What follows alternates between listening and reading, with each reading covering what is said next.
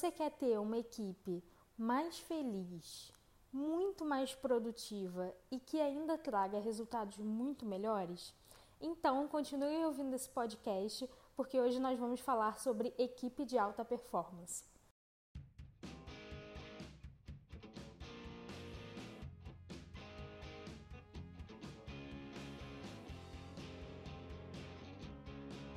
Oi pessoal, meu nome é Brenda Martins, eu estou iniciando aqui o episódio 5 do Arc Insight e eu resolvi trazer esse assunto sobre equipe de alta performance porque eu acho que cada vez mais o mercado está exigindo profissionais completos. É, então assim, esse podcast ele é para colaboradores que muitas vezes não conseguem se enxergar dentro de um plano de otimização de tarefas porque a gente acaba não se identificando com o que é proposto e também para recrutadores que querem uma equipe de alta performance, para gestores que querem mudar sua equipe para uma equipe de alta performance. Esse podcast vai servir basicamente para todo mundo para ter uma ideia sobre esse assunto. Então vamos começar. O que eu queria falar primeiro é que mesmo em um setor onde todas as pessoas têm a mesma formação, a aptidão de cada uma não vai ser igual. A formação da pessoa não define a competência dela em tal tarefa, sabe? Eu posso ser formada em comunicação e eu posso ser boa nisso, mas eu posso não é, ter aptidão para design, não ter aptidão para criação de campanhas, eu posso. Então, a formação não define a competência em tal tarefa. E muitas vezes, até pessoas sem formação conseguem ter aptidão em tarefas que muitas vezes pessoas formadas não conseguem.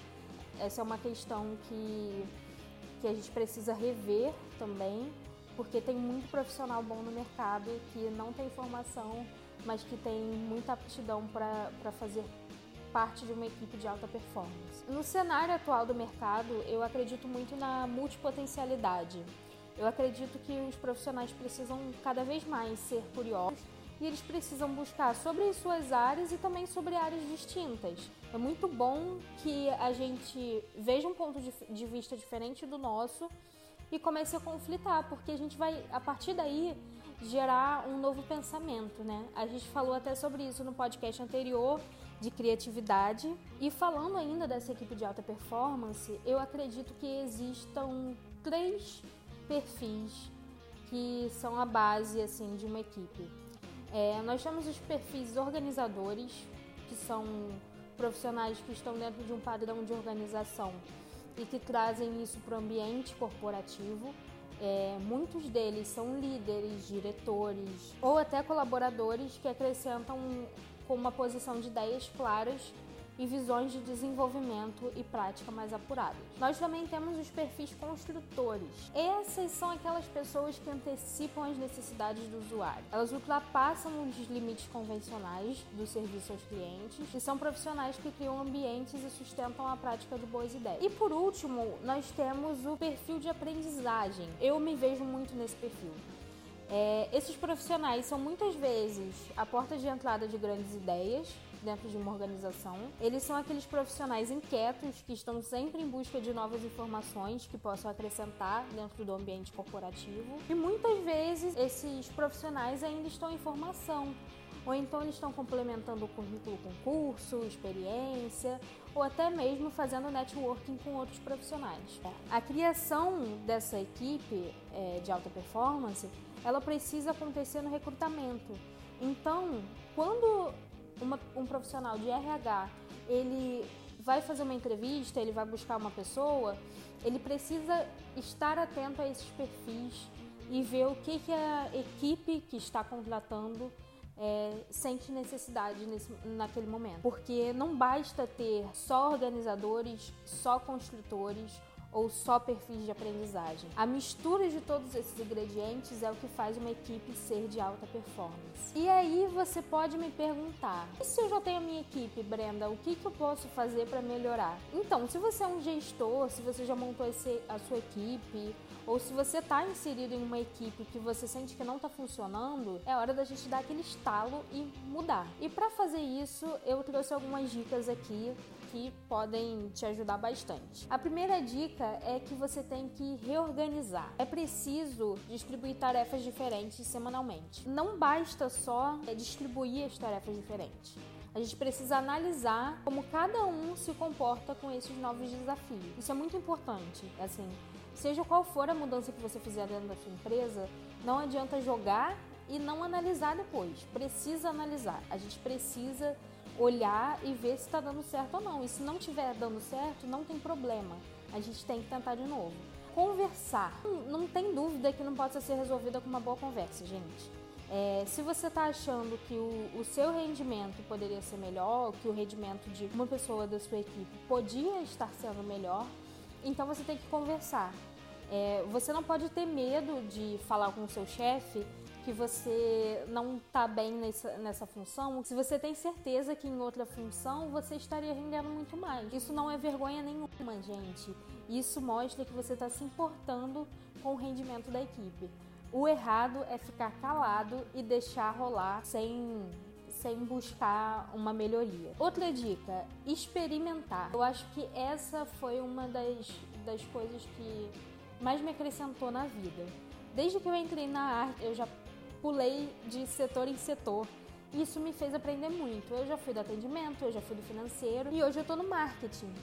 E essa bagagem que eu trouxe dos outros setores me fez ser uma profissional de marketing melhor. Se alguém do setor do lado é super competente e ela pode agregar na sua equipe, convida ela para ficar uma semana e em troca manda um, um colaborador da sua equipe para acrescentar também a equipe ao lado, sabe? Isso vai fazer com que o resultado geral da empresa seja melhor. Esse tipo de experimento é muito bacana, é muito legal de fazer, então eu acho que vale a pena todo mundo testar pelo menos uma semaninha, um dia, dois dias, o que for possível, é ótimo para sua equipe e para sua empresa. O que eu acho também que é uma dica super válida, saber de tudo um pouco. Um bom gestor e um bom funcionário é aquele que entende um pouco de tudo. Gente, o momento atual do mercado exige essa competência competência geral e não pontual. Não adianta ser bom em só uma coisa. Recentemente a gente esteve na VTEX Day e falaram sobre como é importante hoje todo mundo saber sobre tecnologia. E eu acredito muito nisso, porque a gente está o tempo todo